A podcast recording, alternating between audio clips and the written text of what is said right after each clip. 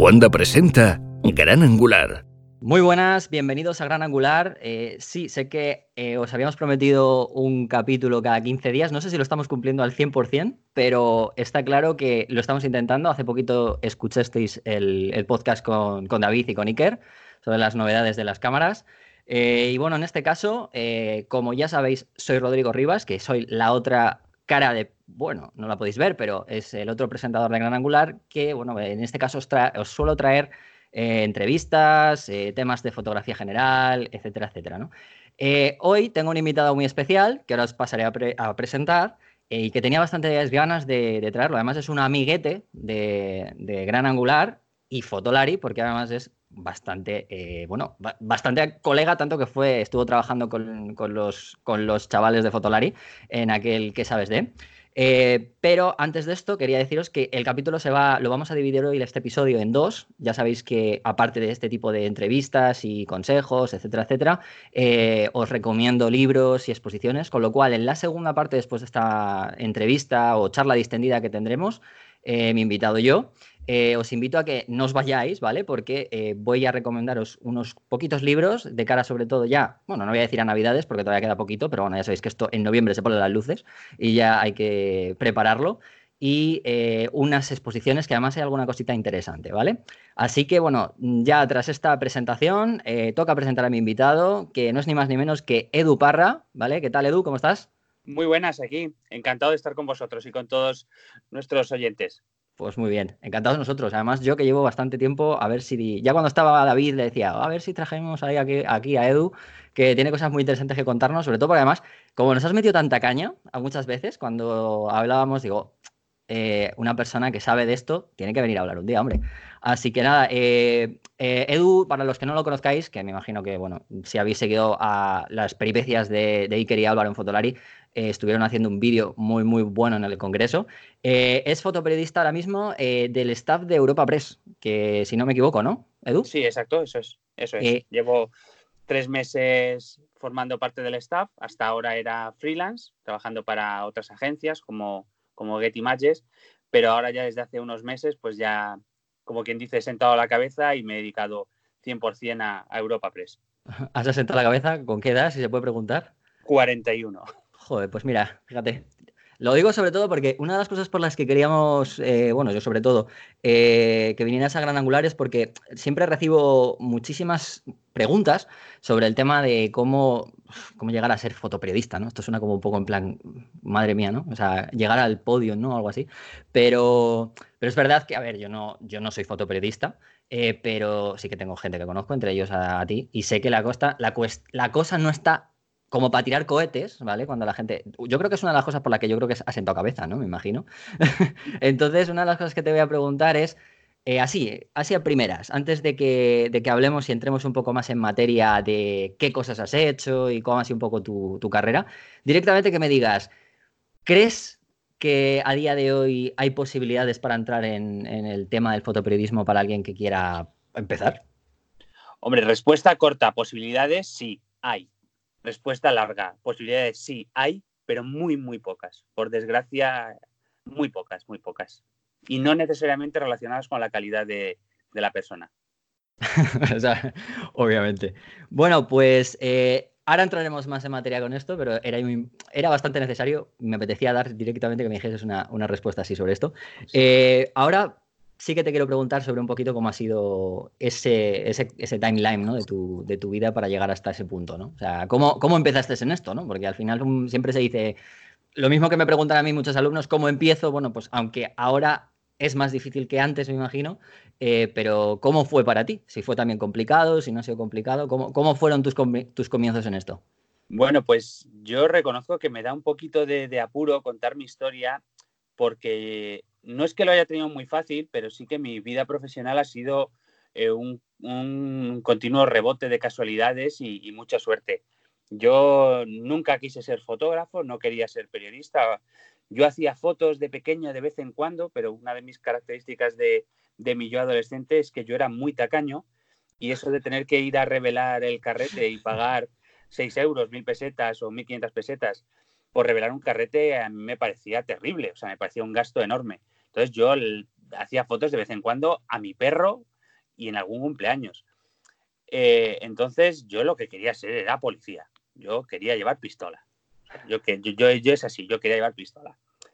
Eh, como soy muy bajito para ser policía, me hice militar, que es lo que siempre me había gustado si no podía ser policía. Pero en esto que por ahí, por el año 99, pues se cruzó en mi vida una cámara digital. Yo siempre he sido muy aficionado a las nuevas tecnologías y una cámara digital en el año 99 pues era, era maravilloso. Entonces yo me compré mi primera cámara digital de 0,3 megapíxeles y, descubrí que, que, yo de hacer fotos me, maravillaba. O sea, las fotos de, aquella cámara eran terribles, terriblemente malas en todos los aspectos, pero me maravilló. Y entonces dije, bueno, pues, pues tal vez pueda sacar algo más de, esto. Empecé a hacer fotos, en, el, en mi base gustó lo de la cámara digital y yo, bueno, no tenía claro lo de ser fotógrafo, pero dije, bueno, si no, si no puedo ser eh, policía, pues bueno, voy a, voy a seguir estudiando por, por si acaso. Yo no tenía selectividad, yo era buen estudiante, pero nunca hice selectividad porque no me llamaba la atención la universidad. Pero claro, para seguir estudiando, pues te das cuenta de que no hacer selectividad fue un error. Entonces, ¿qué hice? Pues hice un ciclo formativo, un módulo, que es lo que te convalidaba para hacer selectividad, porque yo seguía trabajando en, en el ejército. Entonces, por las mañanas iba ahí con el uniforme y por las tardes me busqué un módulo de imagen y sonido que bueno, era ni que sí ni que no, me llamaba la atención, pero no especialmente, no parecía muy complicado. Y entonces empecé ahí a hacer fotos y yo descubrí que aquello de la fotografía era, era maravilloso, que había estado 18 años eh, perdiendo el tiempo sin, hacer fotos. Eh, lo hacía todo con carrete, todo, todo en película, mis profesores eran eh, bastante reacios a la tecnología digital, recuerdo que estoy hablando del año 99-2000, te, sientes viejuno, ¿no? Como decías antes. Me siento muy viejuno. Eh, pero bueno, aquello funcionó muy bien. o sea, el hacer fotos me, gustó mucho. Y a la hora de hacer las prácticas, pues a mí me, asignaron precisamente Europa Press. Y yo descubrí que, como yo soy, soy muy cotilla, descubrí que aquello del periodismo y de la fotografía, eso para mí era, era, era magia. Eh, empecé a hacer las prácticas y me lié la manta a la cabeza, mm, saqué todos mis ahorros, me compré una cámara digital en condiciones, una Olympus E20 que me costó casi 3.000 euros de, la época, medio millón de pesetas, que eran todos los ahorros que yo tenía. Eh, me compré la cámara, eh, hice las prácticas. Cuando acabaron las prácticas, eh, yo dejé, dejé el ejército porque dije, o sea, yo el uniforme ya no me sirve de nada, yo quiero una cámara y hacer fotos. Y claro, o sea, yo, estaba ahí a, lo loco, me tiré a la aventura. Eh, ya que estaba allí, me dijeron, oye, ya que estás haciendo las prácticas, cuando acabes las prácticas, ¿qué tal si te quedas el verano a hacer las sustituciones de verano? Y yo dije, pues mira, encantado, guay. Hice las sustituciones de verano y eh, cuando iba a volver, o sea, cuando iban a acabar, a uno de los fotógrafos de, plantilla que estaban allí, le robaron el equipo. Entonces me dijeron, oye, ya que estás aquí, ya que tienes cámara, ya que conoces todo esto, ¿te, puedes quedar unas semanas más mientras a, este compañero le compramos un equipo nuevo? Y yo dije, bueno, pues vale, me quedo. Me quedé un par de semanas más y justo cuando le compraron la cámara, este compañero se fue a otra publicación, a otra revista. Y entonces me dijeron, oye, ya que estás aquí, ya que conoces todo, ya que llevas seis meses y queda una plaza libre, ¿te quieres quedar? Y yo dije, bueno, aunque me paguéis con arena, yo me quedo. Y, y entonces yo sin comerlo ni beberlo como quien dice, yo me vi dentro de un mundo en el que yo nunca había pensado. Y esto estábamos hablando del año 2002 y, claro, yo empecé de buenas a primeras de, algo que ni me iba ni venía a entrar por la puerta grande, porque yo directamente, como quien dice, entré en primera división. Yo en el segundo mes estaba ya entrando en el Congreso, el, al cuarto mes estaba haciendo fotos a, los Reyes. Entonces, eh, por eso digo, me da un poquito de, apuro, sobre todo para los chavales nuevos que entran ahora, que se están dejando los cuernos y que hacen unos trabajos maravillosos, como yo tuve esa suerte, que suerte en, realidad provocada por mí, porque yo dejé un trabajo más o menos estable que tenía, eh, me gasté todo mi dinero en un equipo que no tenía nada, entonces yo provoqué mi suerte, pero, pero vamos, yo era un fotógrafo, eh, iba a decir malo, pero yo era bastante malo. Ahora, está mal que diga que ahora me considero un fotógrafo en, condiciones, pero yo veo mis primeras fotos ahora y me digo, pero por favor, yo me habría despedido el primer día. Bueno, te iba a decir, al final esto es también echarle narices, ¿no? Porque al final esto muchas veces hay gente muy, muy preparada, pero no solo la fotografía. Y al final luego el, saber moverte, el buscar un poco por dónde, por dónde meterte, etcétera, eh, bueno, también es parte del aprendizaje, ¿no? O sea que en este caso yo, bueno, te, da, para mí, a mí tampoco me parece que sea algo muy malo, no sé, mm, es todo lo contrario, es un mensaje también a, a las nuevas generaciones en el sentido de que las nuevas generaciones están muy, muy preparadas. De hecho, ahora, ahora, vamos, ahora voy a hablar de una cosita que tengo que contaros también, una cosita muy interesante con respecto a, eso de la preparación.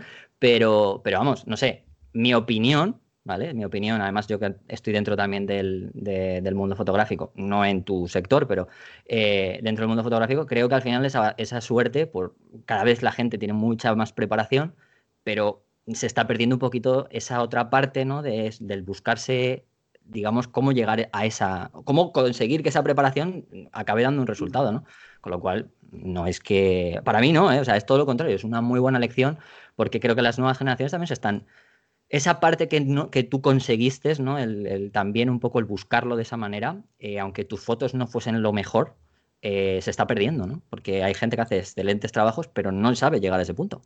Sí, es que el, problema es el, arriesgarse. O sea, eh, yo reconozco que yo tenía una situación más o menos eh, favorable, porque bueno, a fin de cuentas, yo en aquella época vivía con mis padres, eh, no tenía problemas de dinero, por así decirlo, porque bueno, yo mi, mi, sueldo en el ejército no era una maravilla, pero bueno, a mí me daba para mis gastos, para echar una mano en, en mi casa, entonces no, no me faltaba nada. Pero claro, sí que es verdad que eh, tirarte a la piscina cuando no tienes problemas de pagar un alquiler ni de nada más que gastarte todo el dinero en una cámara que, como me decían mis amigos, dice, oye, si te sale bien, pues guay, si te sale mal, pues oye, tienes una cámara. Pero claro, ahora las preocupaciones de, la gente son muy distintas. La gente lo tiene muy difícil independizarse. Yo veo a muchos jóvenes fotógrafos con mucho talento, pero que no pueden estar tres meses como estuve yo eh, cobrando un, sueldo ínfimo, porque claro, entras ahí al principio y te dicen, bueno, hazte autónomo y, te vamos a dar unos temas de, o sea, unas jornadas de, pues de, media jornada. Claro, en aquella época estaba muy mal, pero yo lo podía hacer frente porque tenía un colchón detrás. La gente de ahora mm, lo tiene mucho más complicado de lo, de lo que lo tuve yo. Y por supuesto, hay una competencia ahora brutal, porque yo llegué al, al mundo del fotoperiodismo siendo pionero con las cámaras digitales. La gente mayor, o sea, gente ya retirada, fotógrafos de, la transición, de la vieja escuela, auténticos fuera de serie, me miraban y decían, pero ¿esto qué es? Entonces, yo abrí un poquito el, camino, porque aparte de, mí con cámara digital, prácticamente estaba solo la agencia F que llevaba las, las de uno viejas y, poquito más. Se seguía tirando mucho carrete. Entonces, bueno, fue una suerte provocada. Bueno, sí, provocada. Eh, una de las cosas que quería, que quería comentar cuando me has dicho todo un poco del tema de pues, formarte y tal, es que, a ver, creo que ya lo dijo David el otro día, pero tengo que repetirlo porque al final, bueno, es, nuestro patrocinador, tenemos que además gracias a, él, pues bueno, pues estamos muchas veces también en el podcast y demás, que este mes eh, tenemos el sponsor que es eh, boluda.com, que es una de las páginas en donde podéis encontrar mogollón de cursos eh, para el marketing online y demás, con una suscripción de 10 euros al mes. Lo digo porque hay un mogollón de cursos eh, que podéis hacer mm, pues, desde vuestra casa, eh, con videotutoriales, etcétera, etcétera, a cualquier hora. Y hay cursos de todo, o sea, porque muchos diréis, ¿y esto para qué en fotografía marketing online? Bueno, porque estábamos hablando del tema de movernos, ¿no? Aquí hay cursos hasta de cómo podéis hacer vuestro podcast, también hay cursos obviamente de cursos de Photoshop, o si queréis hacer cosas de Photoshop, Lightroom, pero hay cursos hasta de cómo saber usar Google Drive, que yo me he quedado, eh, fíjate, a, cuadros, ¿eh? Es increíble que haya un curso para saber usar Google Drive, hay como cerca de, bueno, no sé, más de 100, pero mm, lo digo porque hay que saber diferenciar, son una de las cosas que para mí me ha ayudado bueno, y a la gente que a día de hoy en fotografía conseguimos un poco diferenciarnos y es yo creo que una de las formas muy interesantes de poder salir a, pues no sé, dentro de este mundillo, eh, es diferenciarse y el conseguir hacer o, bueno, investigar sobre cómo dar a conocer nuestro trabajo o hacer algo que no haga todo el mundo en fotografía, pues yo creo que es, un, es una, muy buena, una muy buena idea.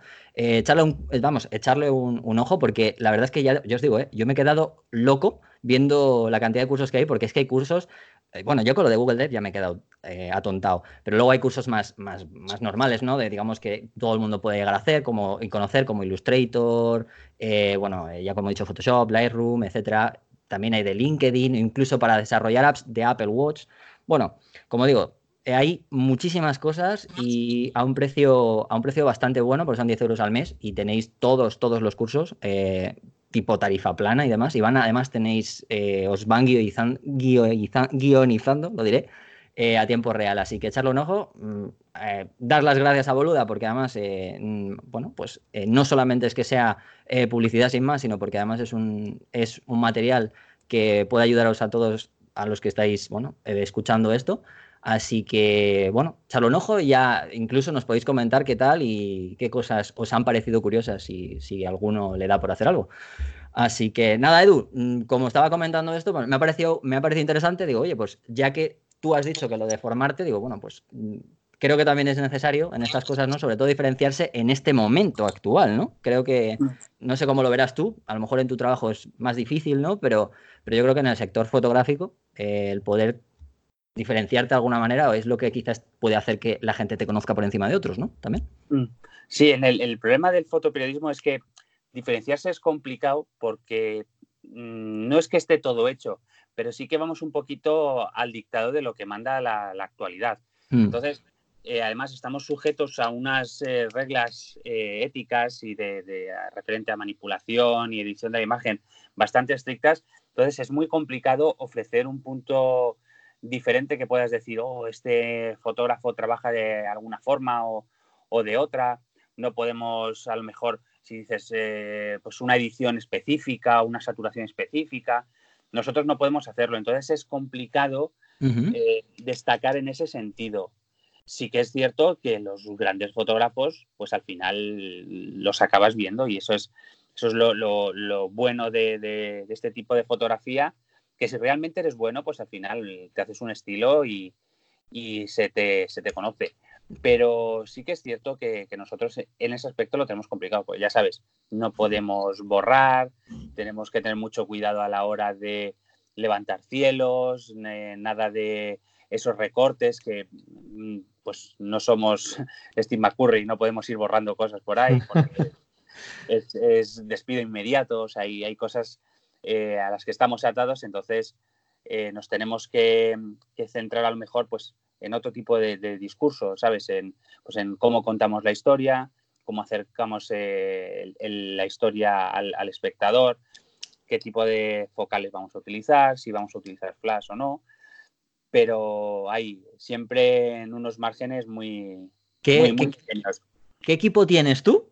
¿Y cuál, qué, tipo de equipo ves alrededor? O sea, yo sé que, a ver, esto es, es un poco una anécdota más que nada, porque, bueno, mi idea tampoco es llegar a hablar de equipo mucho, pero sí que mm, ya sabes que eh, hay siempre un... Mm, es que ya todo el mundo ahora se está pasando a mis roles, es que no sé qué. Pero vamos a ver, o sea, yo como fotógrafo profesional, ya más allá del sector aficionado y del segmento aficionado, eh, ¿cómo lo ves tú de momento? O sea, y que me cuentes también un poco eso que yo creo que muchas veces la gente, no sé si también porque no es profesional, pero mm, no entiendes eso de estás atado a unas lentes, estás atado a una marca. Eh, no sé cómo se ve eso en el, en el segmento vuestro, ¿no? En el fotoperiodismo. Pues yo ahora mismo tengo Canon, tengo una EOS 1DX Mark II. Antaño tuve Nikon después de, de mi primera Olympus, pero Nikon a mí me gustaba mucho, pero Nikon se empeñó en, en que no me gustase tanto, con un servicio técnico más que decepcionante y una cámara como fue la de 2X, que era muy mala, que me robaron y que eh, no me dio mucha pena que me la robasen de lo mala que era. Y ahora, ahora tengo Canon, después de haber pasado por muchos modelos de, la serie 1, estoy con la EOS 1DX Mark II. En, en el entorno de trabajo eh, se sigue estando mayoritariamente cámaras reflex, Nikon y Canon, no diría que al 50%, pero bueno, más o menos. Mejor 60-40 Canon, eh, antes había más, más Canon que ahora. Eh, hace mucho tiempo los, fotógrafos llevaban lo que se llamaba el, la Santísima Trinidad de, los objetivos, 1635, 2470 y 70-200, pero eso era antes, cuando las cámaras tenían sensor pequeño. Con la llegada de las full frame, pues ya el 1635 desapareció o desapareció prácticamente por completo y ahora se usa 2470 y, y 70-200. Yo soy un poquito el raro de, la profesión porque solo uso fijos. Tuve un problema de nitidez con mi viejo 70-200 que empezó a desenfocar hasta que ya los, los editores me, dijeron que lo tirase a la basura, por favor. Entonces me, obsesioné con, con, la nitidez y dije, oye, ¿dónde hay máxima nitidez? Pues en los fijos. Me compré un 24-1.4 fijo de Canon, tengo un 50-1.4, 85-1.8, 135 F2 y un 200 2.8 y vivo feliz con, con ellos. Una cosa, ahora que, perdona, que es que además me interesa preguntarte porque estaba mirando aquí lo que te lo que he contado antes de los cursos de, Boluda, que he visto aquí cursos de desarrollo de apps de Android y de iOS y tal, y, y me ha venido a la cabeza el móvil, que ya, bueno, vamos a hacer un pequeño spoiler. Vamos a decir que mm, Edu ha participado en el próximo libro que voy a lanzar de móvil, ¿vale? Le pregunté porque me interesaba mucho su, la postura que tienen un poco los fotoperiodistas con respecto al móvil. Entonces, ahora que has hablado de nitidez, ¿vale? Y he visto esto en los cursos de boluda.com, eh, me ha venido el móvil directamente. tiene que ser por deformación profesional, ya lo sabes, Edu. Eh, y pienso, oye, ¿y qué, piensa, qué piensas tú? Que yo sé lo que piensas, pero sobre todo tú y el entorno en el que te mueves con respecto al móvil. Porque el móvil, obviamente, o sea, mm, vale, ahora me puede hay mucha gente que puede pensar que ha quitado trabajo. O bueno, no sé, o qué ha pasado. Pues hay, hay como una especie de, lucha interna entre, entre nosotros acerca de los móviles. Yo estoy muy a favor de los móviles. Eh, hasta hace poco eh, usábamos el móvil prácticamente cuando no te quedaba otro remedio o cuando el móvil era una herramienta, por así decirlo, que era lo único que podías usar. Yo lo usaba mucho antes, tenía un iPhone 6S y usaba mucho la función panorámica porque es algo que con el móvil puedes hacer de forma automática sin, entre comillas, manipular la imagen, mm, más allá de que es una panorámica hecha a partir de varias fotos, pero con una cámara, si tú haces una panorámica, pues ya es algo diferente porque tienes que hacer varias fotos, montarlas con un programa, es mucho más complicado y nosotros no tenemos tiempo que perder. Pero desde que yo personalmente tengo un iPhone 11... Eh, Eres de los, de los suertudos que tienen un iPhone 11, por cierto. Eh, sí, además mm, fue un poco como capricho y tal, porque yo sí lo usaba, pero tampoco usaba la cámara a nivel profesional en exceso. Y ahora tengo un iPhone 11 y he usado la cámara muchísimo. De hecho, hace pocos días eh, publiqué mi primera portada hecha con un iPhone en una manifestación que hubo en Madrid. El 24 se me quedaba muy corto para, para hacer la foto que yo quería, que demostrase la cantidad de gente que había en, esa manifestación. Y usé la función panorámica del iPhone 11 y se publicó en portada en un, diario de, de Andalucía. Y a mí me parece maravilloso lo que está permitiendo los móviles es una cámara más. ¿Cuál es el problema? Que eh, las empresas están dando los móviles a gente que no los sabe utilizar mm. para ahorrarse un fotógrafo. Entonces, ese es el error. Quitar, eh, quitar un puesto de trabajo dándole una cámara a una persona que no la sabe utilizar. Y no es que las fotos salgan mal, es que la gente que las utiliza las utiliza mal. Eso es, exactamente. Mal. Eso es. ¿Y cuál es el problema de fondo? Que a la gente que les da esos teléfonos, que salga la foto mal les da igual. Porque hacen unas fotos torcidas, con gente en medio, mal balanceadas, mal expuestas, trepidadas, pero les da igual. Entonces, para mí no es el problema de que el teléfono móvil eh, vaya a causar estragos en la profesión de fotoperiodista, porque yo no me puedo ir a hacer un reportaje sobre saturación de hospitales robando fotos con una cámara como la EOS 1D porque en cuanto saque la cámara, la seguridad me va a echar. Sin embargo, si tú te vas con un teléfono móvil y disimulas un poquito, puedes hacer un trabajo perfecto. El ejemplo más claro lo tenemos en las últimas fotos de, la tumba de Franco antes de que le sacaran de, de cuelgamuros. Eh, al principio no te decían nada por hacer fotos, pero claro, cuando empezó a saberse lo que se pretendía hacer allí, pues eh, las autoridades dijeron que de fotos allí nada, que aquello no era un circo. Entonces, desde hace prácticamente seis meses, todas las fotos que se han publicado de la tumba de Franco han, han sido hechas con móvil, o con una cámara compacta con un turista más. Entonces, el problema no es el móvil, el problema es que están utilizando el móvil como solución de emergencia. ¿Por qué es más barato? Porque eh, tú le compras, o sea, tú le das un móvil a cualquier persona y no, no te estás gastando 3.000 euros en una cámara, le estás dando un móvil que aparte para hacer fotos, pues lo puede utilizar para su trabajo pero no se preocupa de nada. Entonces el problema es ese, que el que lo utiliza lo utiliza mal porque no tiene conocimiento. No tiene formación para ello, sí, sí. Es exactamente una de las cosas que yo siempre he defendido, ¿no? Que, el que, muchas veces hay mucha gente con, una cámara, vamos a llamar no, no fotógrafos profesionales, sino también sobre todo mucha gente que, bueno, pues tampoco está dentro de la profesión y que no se gana el dinero con ello. Es un típico aficionado que siempre ha diseñado el móvil por falta de calidad o porque tal, y, pero en realidad eh, la razón real por la que creo yo es que la gente no tiene esa formación que es necesaria, o sea, más allá de, un poco de, oye, pues mira, este móvil sí es más, e, es más barato, tiene, mm, que, si tienes que comprarte un conjunto de cámaras, etcétera, etcétera, etcétera, pero al final lo importante es la formación, ¿no? O sea, entonces es una de las cosas que yo defiendo, sí, sí estoy totalmente de acuerdo. ¿eh? Em, bueno, a ver, no, eh, para rematar esto, porque ya digo que vas a, vas, a volver y demás, pero esta, esta última parte de, este ratito que estamos pasando, eh, ya has introducido justo una parte un poco polémica, que no es que vayamos a hablar de partes polémicas, pero sí tiene que ver un poco, ya lo voy a enlazar con algo político, entre comillas, ¿vale? Porque una de las labores por las que se te reconoce más últimamente es porque eres fotógrafo acreditado en el Congreso. Ya nos has contado que eres de Europa Press, mm. pero ¿cuánto tiempo llevas en el Congreso? Ahora mismo pues, acreditado hace ahora 17 años, un poquito más, ya casi 18 hace ahora. Vale, has visto unos cuantos, ¿no? Has visto unos cuantos políticos y unas cuantas cosas, ¿no? Tanto sí, que... hay algunas, algunas, sí.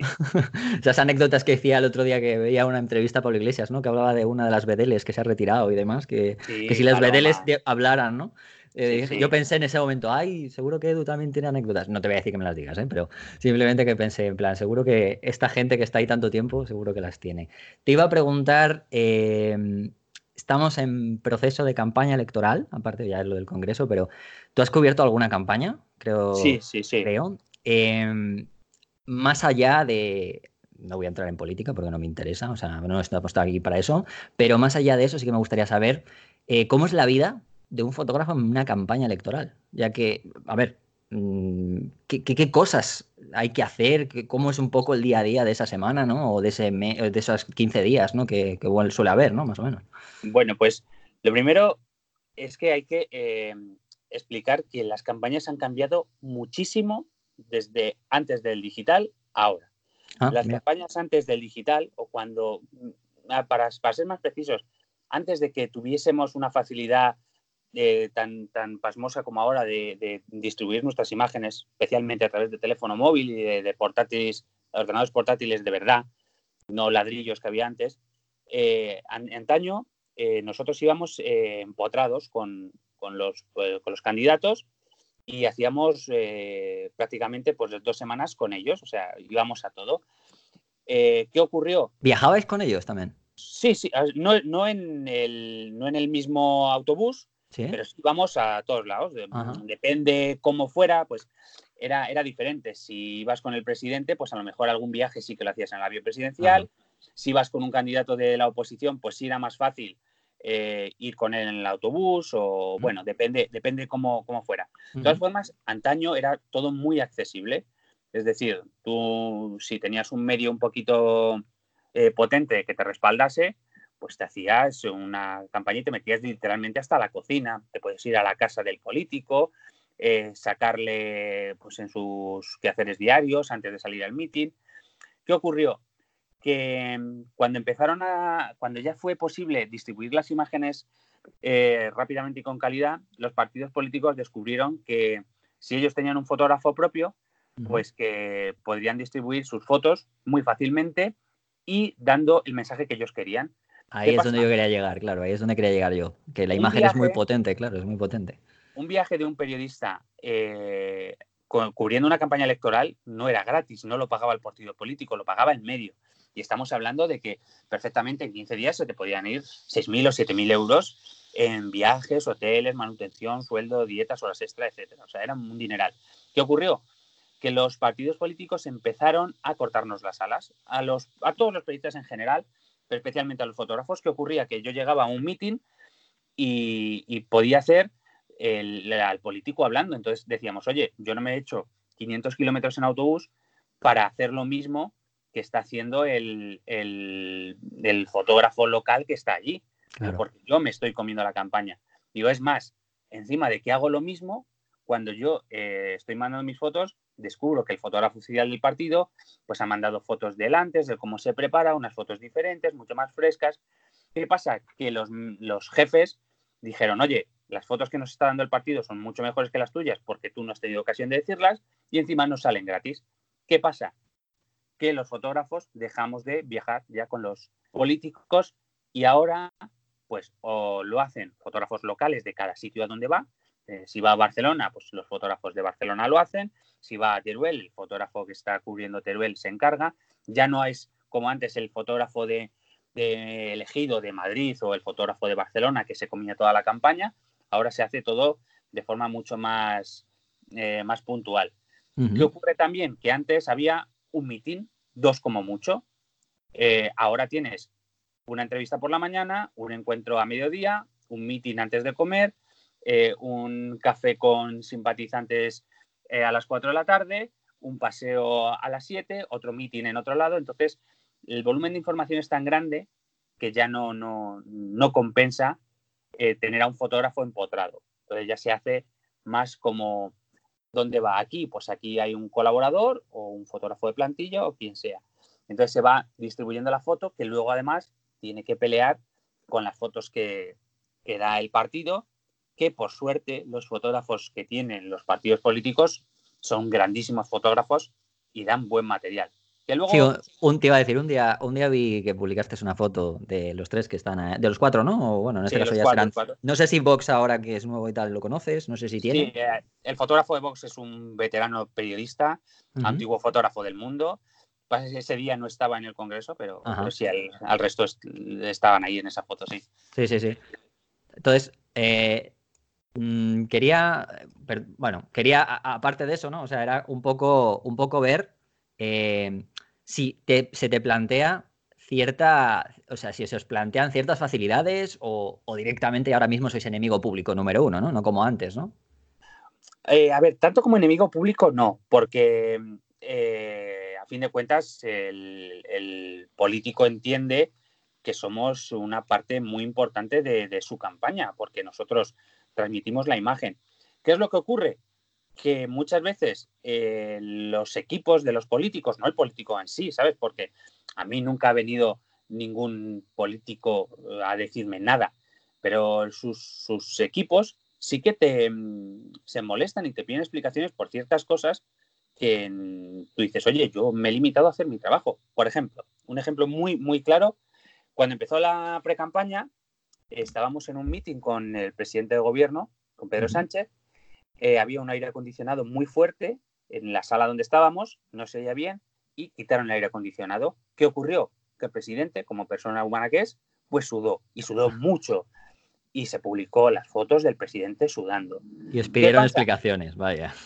No es que te pidan explicaciones en plan de que te señalen, pero ya, o sea, ya te miran como diciendo, joder, es que me ha sacado una foto con el presidente que está de aquella manera. Y dices, oye, chico, hubo hace tiempo para que la gente lo entienda, el fotógrafo del país, Uli Martín, publicó una foto de, creo que era cuando ya la, anterior, investidura estaba abocada al fracaso, pues una foto del presidente del gobierno marchándose y, se iba y había una puerta con un cartel de salida. Pues este fotógrafo, Uli, pues leyó muy bien la escena y encuadró la foto, se veía el presidente marchándose y un cartel de salida a su, a su lado. La foto era muy buena pues al día, al día siguiente ese cartel del ya no de la Moncloa ya no estaba. Vaya. Y no es que te digan nada, pero... Hombre, es que lo importante es que se ve, lo que se ve sobre todo es, eh, a pesar de que te digan cosas, es que al final eh, se sigue demostrando que la imagen es una cosa hiperpotente, ¿no? O sea, es, es algo que, por un, una pequeña, una un pequeño mensaje que mucha gente a lo mejor ni aprecia, porque eso es la grandeza de un fotógrafo, por lo que al contrario que lo que comentabas, ¿no? ¿no? Si le das un móvil a cualquier otra persona, ¿no? Consigues esos mensajes que al final son muy potentes. Eh, y me parece, me parece algo por eso es sobre todo la, la, profesión todavía es muy muy necesaria a pesar de que bueno pues eh, intenten decir que por el móvil y demás los medios son muchos jefes no nos, nos tiene mucho miedo sobre todo eh, por, por, lo que puede pasar. Es, sí. es un, es un problema de esto de del oye es que lo que pueden hacer es que esta foto no porque se puede malinterpretar y nosotros le decimos que no no vamos a hacer nada malo. Bueno pero es que se puede malinterpretar es que esto se puede que quería, al hilo de eso, perdona que te interrumpa, porque es que quería acabar, eh, aunque ya digo que sé que es, o sea, está súper interesante, porque, pero es que se nos acaba el tiempo, o sea, pero por eso sé, y lo he dicho desde el principio, que vas a venir bastantes más veces, eh, pero al hilo de esa foto, de una foto de ese estilo, eh, quería hablarte, para acabar, de una foto que la verdad es que me, bueno, no solo a mí, sino que se difundió muchísimo, aunque en muchísimos momentos no tuvieron hasta crédito ni en la tele, que es aquella magnífica foto que hiciste de Abascal, ¿vale? Con el fantasma, con los, colorines. No sé si te, bueno, te acordarás, cómo no te vas a acordar, por supuesto. Con Geisper, sí, sí, me acuerdo, me acuerdo de esa foto. Y, esa es una de esas fotos que obviamente está hecha en el Congreso, ni siquiera está hecha en una situación, pues como hablábamos de pre-campaña ni nada, pero son esas fotos que, que al final hacen que el, trabajo de fotoperiodista sea muy necesario porque más allá de ideas políticas, más allá de lo que sea, al final eh, es esa unión, ¿no? esas justaposiciones, esas ideas que, al final esos mensajes que, no dejan de ser chocantes y muchas veces te, sacan una carcajada y digo, ya digo, independientemente de, de las ideas políticas que tenga cada uno, porque al final tú no dejas de, ser un fotógrafo que en este caso tienes que ser bastante, lo has dicho tú, ¿no? De ese código que tenéis. Y a pesar de que hagas esa imagen, no dejas, no es una imagen que intente ridiculizar a nadie, sino es una imagen que, y digamos que incluso une ideas, ¿no? Que parece que no, pero es lo que es, creo que es esa, esa parte de la profesión. Em, no sé cómo, cómo ves tú eso, que hay mucha gente que a lo mejor lo ve como que un fotoperiodista de vuestra de vuestra índole tiene, está intentando pues, irse para un lado o para otro, eh, y también, ya para finalizar, ¿qué te parece el que en algunos momentos, sé que vas a decir que mal, pero ¿qué te parece lo de que, oye, mm, hasta incluso periodistas no te nombraran por esa foto? Pues, a ver, para, empezar por la, primera parte, pues eh, es, eh, a fin de cuentas, es lo que nos hace seguir adelante cada día, porque por muy mal que esté la profesión, por muy mal que nos traten, por muy precarios que estemos, pues ver cómo ese tipo de mensajes al final llegan, eh, pues reconfortan. Nosotros tenemos que ser, cuando estamos trabajando, escrupulosamente imparciales, porque un periodista sin credibilidad no es nada. De poco sirve que yo haga una foto estupenda si se puede pensar que esa foto estaba preparada, estaba montada o que o que solo hago ese tipo de fotos y que cuando hay que atizar al otro bando no lo hago o que bajo la cámara, pues entonces eh, esas fotos em, te animan, te animan a seguir porque son fotos que, bueno, la gente no lo sabe, pero son muy complicadas de hacer, especialmente esa porque era el día que estaban los, los presos catalanes, habían ido al hemiciclo, teníamos muchísimos frentes abiertos, había que estar con mil ojos, era un día donde un fotoperiodista tenía muy poco que ganar y mucho que perder, mm. porque las fotos que se esperaban tenías que hacerlas, pero era muy fácil, muy fácil que ocurriese algo y no te des cuenta, porque podría ocurrir a tu espalda o estabas a otra cosa. Entonces, bueno, fue un momento muy interesante. Cuando una foto tuya se viraliza, pues siempre, siempre es de agradecer. Es la versión de 2019 de, cuando antes hacías una portada. Antes hacías una portada de un periódico de tira nacional y estabas muy contento. Ahora te, sigues eh, poniendo contento cuando haces una portada, pero ahora como que el, objetivo son los, likes y, los me gusta, pues hombre, cuando una foto tuya se viraliza y remueve y la gente habla de ella y da que pensar y, genera debate, pues siempre, siempre es positivo. Que no me citasen, pues hombre, eh, es un drama. Es el pan nuestro de, el pan nuestro de cada día. Yo siempre a mis, a mis compañeros redactores eh, les asusto mucho cuando ponen una foto que dicen, oh, impresionante fotografía o magnífica fotografía, y yo siempre les mando un mensajito, eh, oye, que no se ha hecho sola, ¿eh? Que es que no sé quién la ha hecho. Bueno, pues, pues pregunta. ¿no? Claro. Pregunta, hombre, que, O, oye, que pones una indicación en si vas a poner un tweet, magnífica fotografía, ¿alguien conoce el autor? ¿O de dónde la has sacado? Es que no es tan complicado, o sea, tampoco somos tantos. Es muy fácil saber quién ha hecho la foto. Pero es una cuestión de, de falta de, iba a decir de educación visual, pero es que ni siquiera es eso. Es como, como la persona que mata a una hormiga, que le da un pisotón. Es que ni siquiera se plantean que estén haciendo algo malo. No tiene ningún conflicto por no poner el nombre, porque es que es algo tan irrelevante para ellos, el autor de la foto, que ni siquiera se plantean que están haciendo algo malo, entonces les da igual. Mm. Está cambiando. Por suerte, pues oye, vamos ahí a base de meter el dedo en el ojo, oye, que esta foto no se ha hecho sola, que venga a citar al autor, que no pasa nada, que el reconocimiento pues es de todos. Y bueno, poquito a poquito vamos. Pero oye, de momento, de momento queda mucho trabajo por hacer hasta que todos los nombres de todos los fotógrafos pues sean eh, reconocidos como, como debería hacerse. Bueno, pues, pues nada, desde aquí ponemos más esa reivindicación, que por eso eran las cosas por las que quería también preguntártelo. Más allá de porque no solo ha sido esa foto, ¿eh? quiero, que sepa, quiero que la gente sepa que eh, una de las cosas que tenéis que hacer es seguirle en redes sociales, ¿vale? Porque además esto es como, yo siempre lo digo, es como, ¿quieres saber un poco la vida de un fotoperiodista, ¿no? Pues eh, a mí me encanta porque publica hasta, publicas hasta esas cosas que antes había geniales y ahora es que es una mierda, llamémoslo así, ¿no? Hasta como el catering. Que me, encantó como el otro día fue como, este era el catering que teníamos en 2005 o 2000 no sé qué, y haces el paralelismo, ¿no? Entonces... Sí, eh, los catering de los, de los eventos es un es un, eh, un factor determinante de, cómo funciona, cómo está la profesión. E, en eso, no hay, dinero para eso. Te iba a decir, en eso, lo, en eso lo comparto porque yo estoy en eventos, también he ido a eventos, no en calidad de fotoperiodista y demás, pero sí también he hecho eventos como en fotoreportaje, alguna cosilla y tal, y aparte de que luego, aparte en otras cosas, eh, y, lo reafirmo, pero vamos, me hace mucha gracia, ¿no? Eh, no solo eso, ¿no? Entonces, eh, seguirle en redes sociales eh, a, Edu, porque en serio, en Twitter publica unas cosas bastante, bastante chulas, aparte de bueno, su Instagram para que veáis eh, fotos, aunque no tiene nada que ver con fotoperiodismo, creo que lo que publicas en Instagram son más trabajos, ¿no? Ah, he visto ahí como el, tienes un perfil para tus retratos con, con flash de, anular y demás. yo es que, es que tengo, tengo varios perfiles en, en Instagram. De hecho, tengo uno que es exclusivamente para eh, sacar el catering de los eventos donde nos dan. ¿En serio? Sí, o sea, no es un perfil que publicite mucho, porque además no, eh, no sé si tengo en ese 50 seguidores o por ahí, porque simplemente que yo hacía las fotos porque muchas veces el catering está muy bien montado, era muy bonito, y yo le hacía una foto con el móvil y me daba un poco de pena decir, esto no lo ve nadie, o sea, se va a perder. Y dije, bueno, me voy a hacer ahí uno.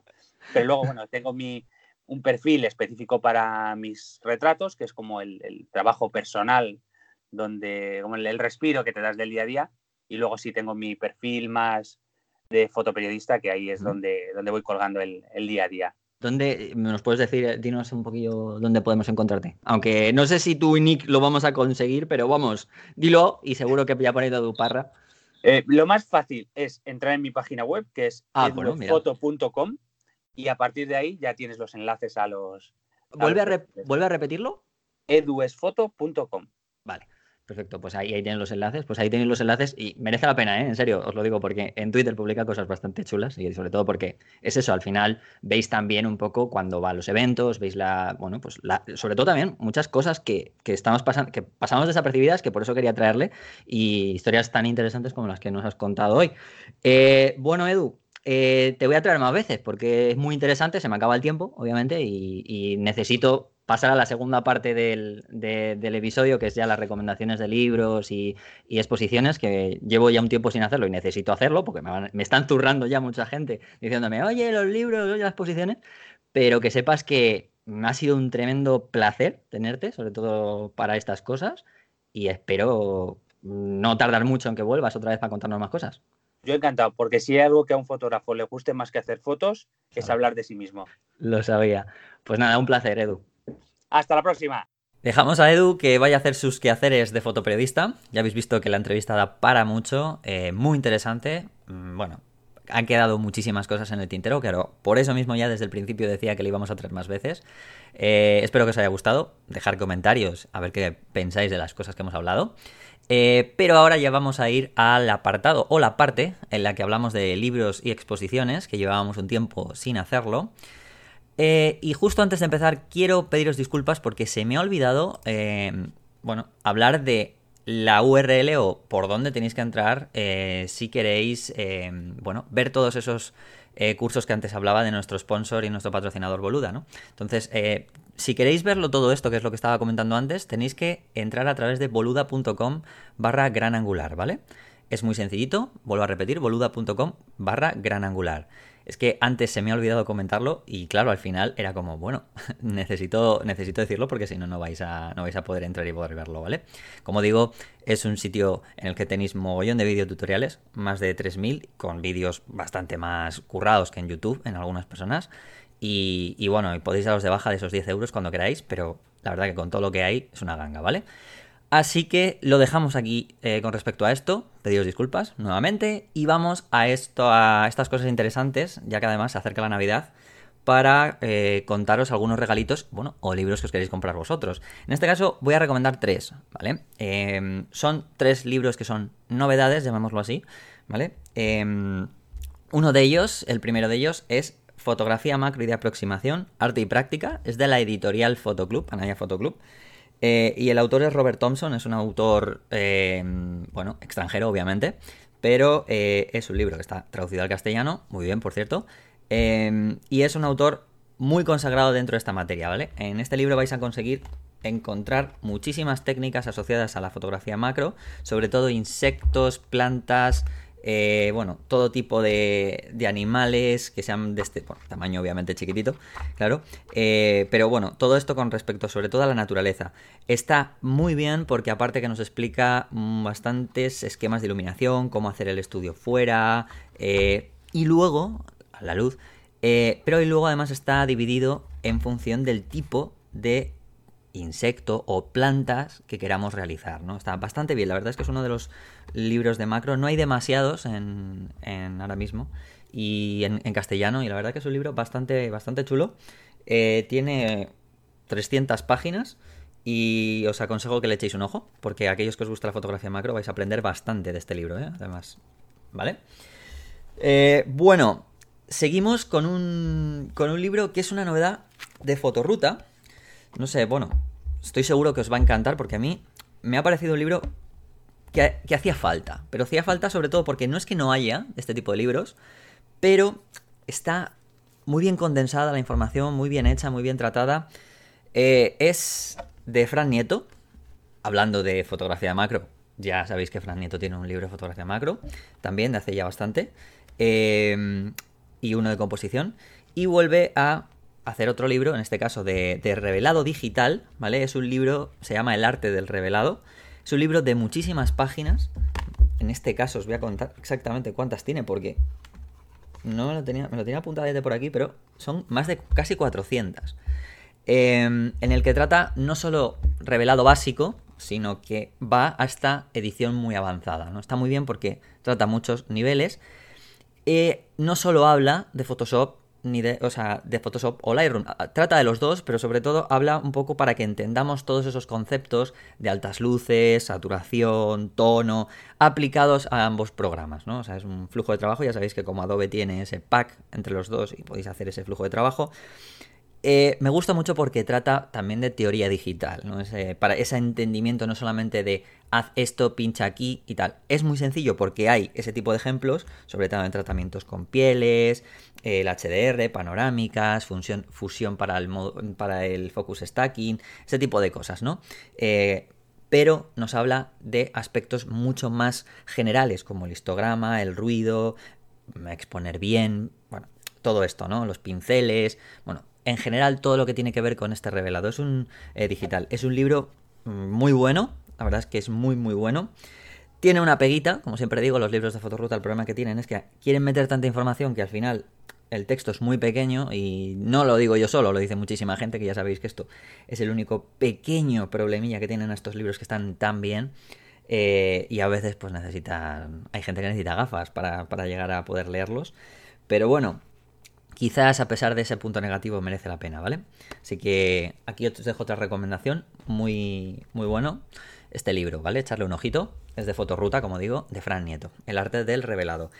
Y ahora os traigo el último, que esto es una apuesta personal. Eh, cuando digo personal me refiero porque, a ver, no está traducido al castellano, no importa porque no es un libro de técnica, estamos hablando de Magnum Streetwise. Es un compendio de fotografía de calle, de fotógrafos de calle, de fotografías de, de calle, de los fotógrafos que están en la agencia Magnum, ¿vale? Es uno de los libros, eh, bueno, es de la editorial Thames and Hudson, es una editorial mm, inglesa muy importante que, edita muchísimos libros, sobre todo de fotografía de obra, em, muy, muy importante en Reino Unido, ya digo.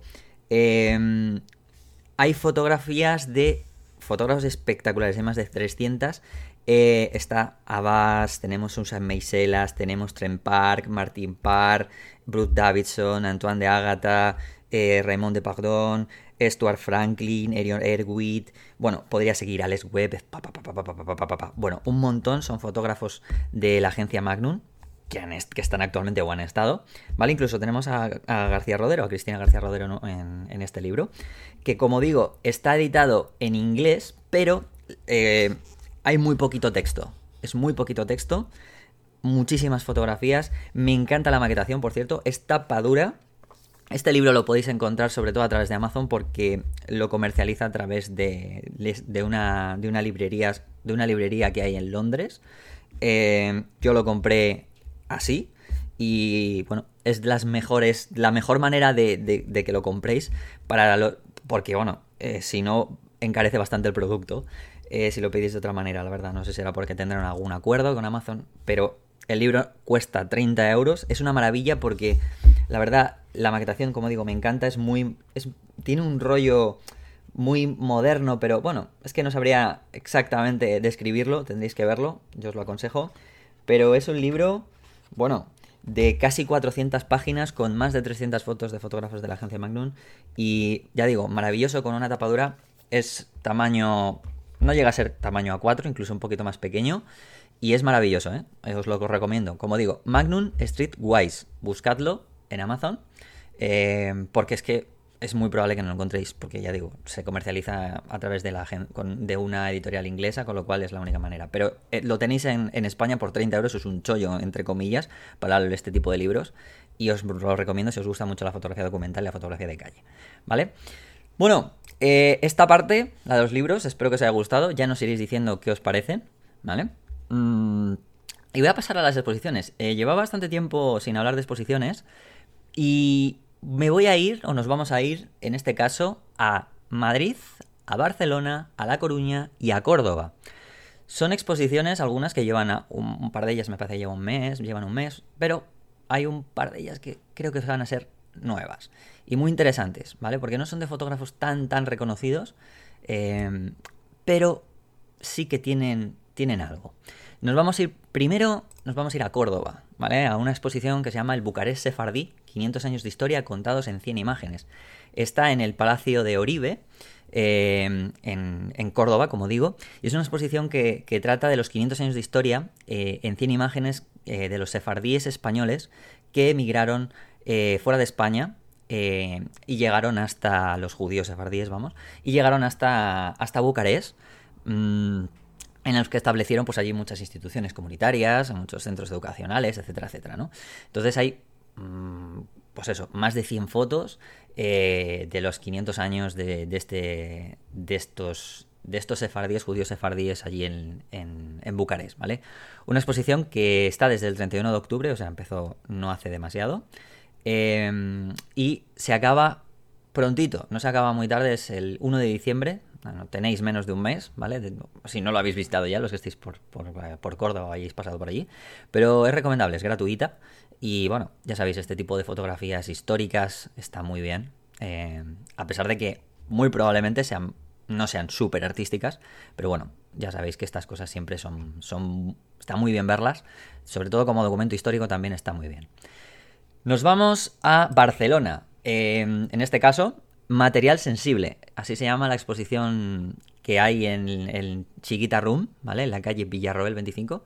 Eh, también es gratuita esta exposición. Em, no es de un autor concreto, es una exposición colectiva. Em, y da visibilidad esta exposición a la realidad silenciada y desconocida, ¿no? Que pretende sensibilizar a la sociedad sobre el abuso sexual infantil. ¿Vale? Es, una muestra que, que, al final em, se ha conseguido gracias al resultado de una segunda edición de un proyecto participativo de creación fotográfica, como decimos, una exposición colectiva.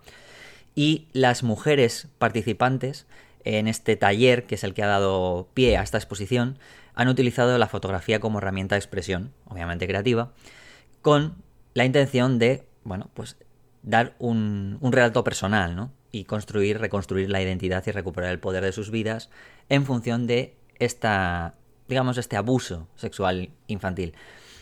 Em, no tiene autores súper reconocidos, pero como digo, siempre me gusta mostrar fotografías que eh, consiguen dar o consiguen mostrar eh, una realidad, em, consiguen llegar de alguna manera a las personas a través de, experiencias, sentimientos.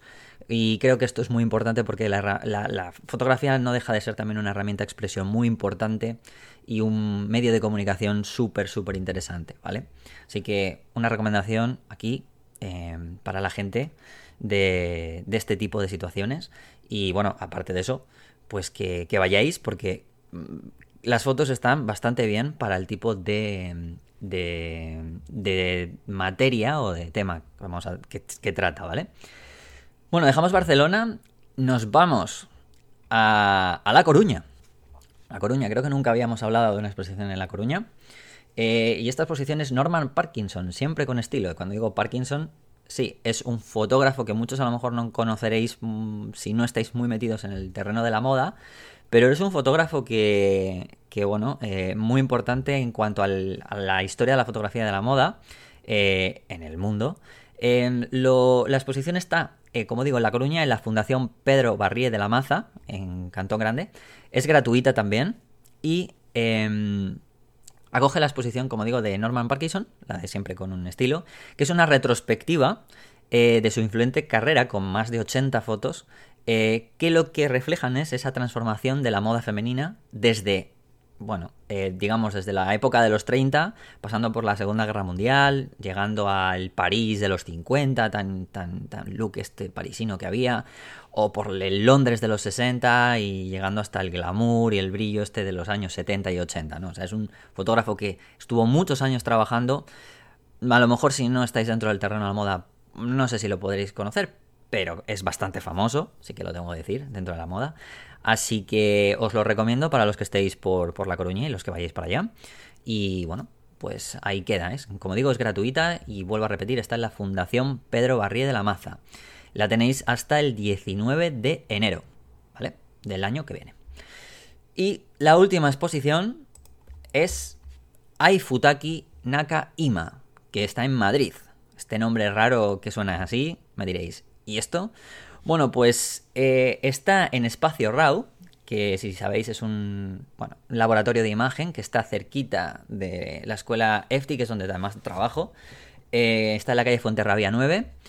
Es una exposición mm, distinta a lo que os podéis encontrar quizás, porque eh, hay Futaki, en este caso está, es nacida en Japón, ¿vale? Que es una doble poseedora del récord Guinness Mundial de apnea, ¿vale? Em, así como suena es un poco... Bueno, eso que implica que, bueno, haciendo eso puede llegar a, conseguir fotografías que no todo el mundo. No digo que una persona que no esté buceando no lo consiga, pero bueno, ya de por sí es una persona que eh, conoce muy bien el fondo marino y, y por tanto pues sabe muy bien todo esto. Es una exposición con unas tonalidades en blanco y negro muy chulas y mostrándose fondo marino desde una perspectiva muy distinta, ¿no? Es una exposición que muestra el mar, obviamente, las, partes más menos vistas por todo el mundo del, mar y tiene tanto vídeo como fotografía artística eh, eh, bajo el agua, ¿vale?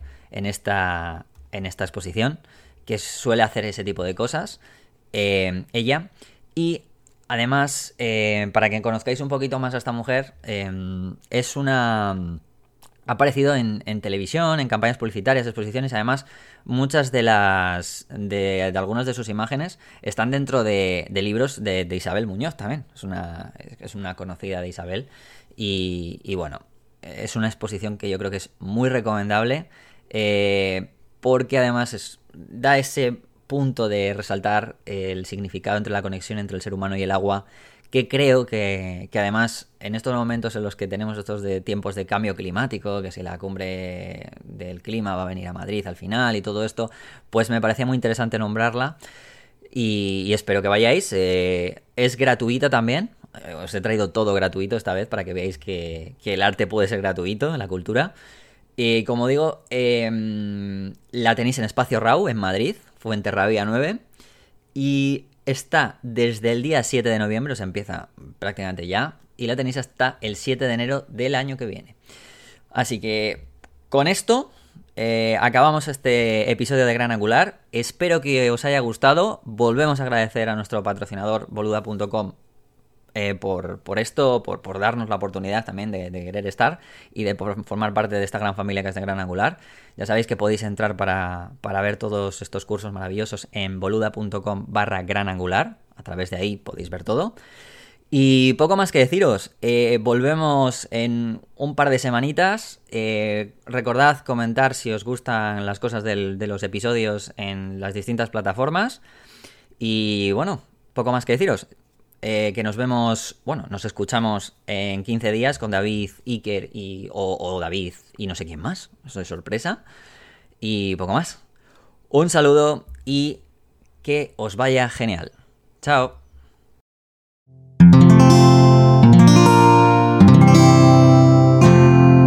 Puedes escuchar más capítulos de este podcast y de todos los que pertenecen a la comunidad Cuonda en cuonda.com.